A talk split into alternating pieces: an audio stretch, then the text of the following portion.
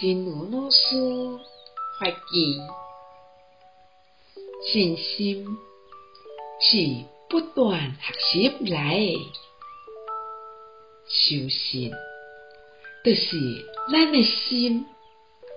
经过不断的观察、学习，成做迄个信的本身。所有的修，就是原来内心无的静定，透过定定的训练，定定的学习，互伊生起来，互伊永驻，互伊圆满。